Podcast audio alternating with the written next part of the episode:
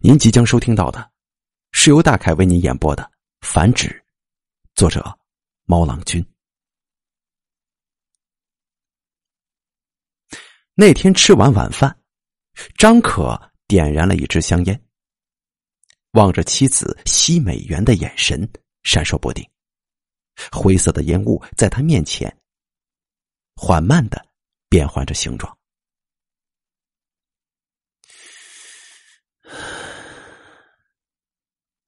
从很多年起，我就总是做着一个奇怪的梦。他在烟雾后面说：“我梦见自己坐在一个黑洞洞的房间里，周围冷飕飕的。这么多年来，每一年这个梦都会有变化。一开始的时候，只有我一个人孤零零的坐在那儿。可是……”后来不知什么时候起，开始多出了别人呢。什么样的人呢？他问道。其实就是我自己，另一个我。他把烟头掐灭，小心翼翼的扔进纸篓，跟我长得一模一样，穿的衣服也一样，但奇怪的是。随着时间的推移，梦里的我一直在增多，先是一个，然后是两个、三个，到了昨天晚上，已经有上百个了，黑压压的坐在一起，全部都面无表情的望着前面，每个我都无精打采，就好像吃不饱。好啦，那只是个梦啊。是啊，的确只是个梦。我不担心梦，你知道，我这个人并不算胆小的。但是，但是我担心的是别的。他抬起头，等着他说下去。这些年，我身上一直发生着一些奇怪的事。说着，他朝客厅里鬼祟的望了一眼。就好像担心有人藏在那儿偷听似的。有好几次，我早上锁好门去上班，走到楼下的时候，却发现阳台玻璃上贴着一张男人的脸，在盯着我瞧呢。我返回去查看，门锁的好好的，房间里根本就没有人。后来我才发现，那张脸跟我长得一模一样。我抬起脸看他的时候。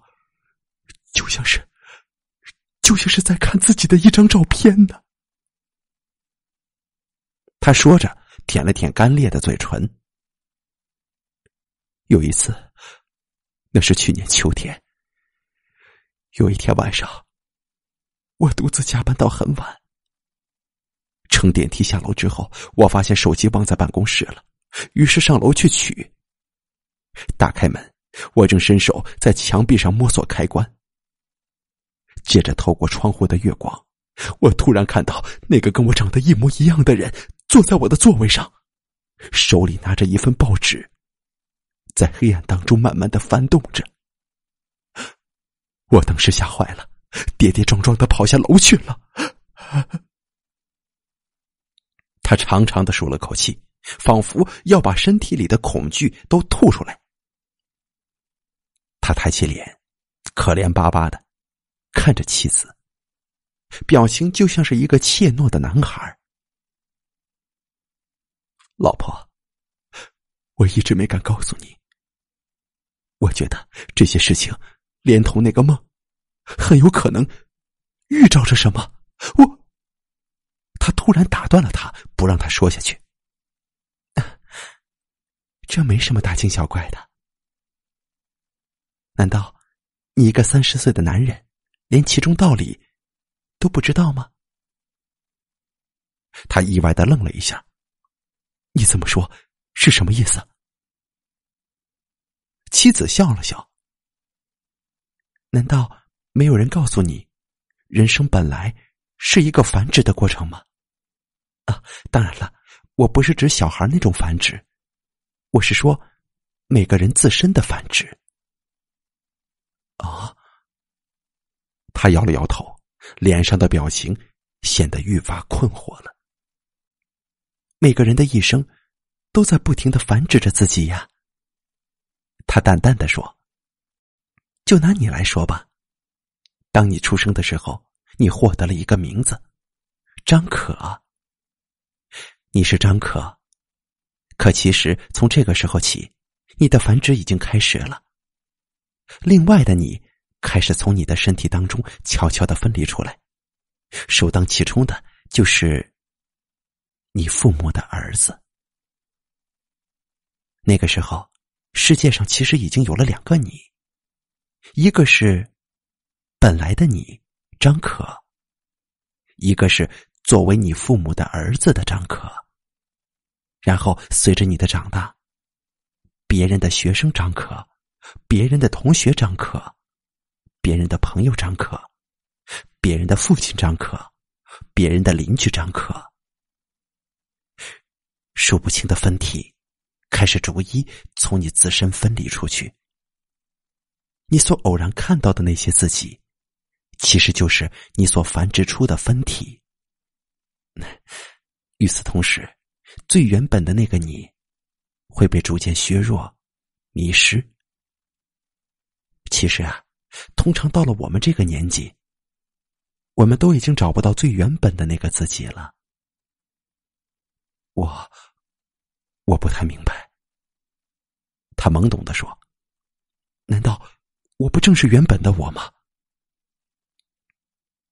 那只是你自己的想当然呢。现在坐在我面前的你，不过是你的一个分体。西美元的丈夫张可，同理呀，每周末去你父母家的你，只是张志祥、白如的儿子张可。”每周一到周五埋头坐在办公室里的你，也仅仅是黄云森董事长的员工张可。你明白了吗？你的这些分体，全是为了别人而存在着，而你的本体早在许多年前就已经不知所踪了。看到他大张着嘴巴的滑稽表情，他忍不住冷笑起来。哼。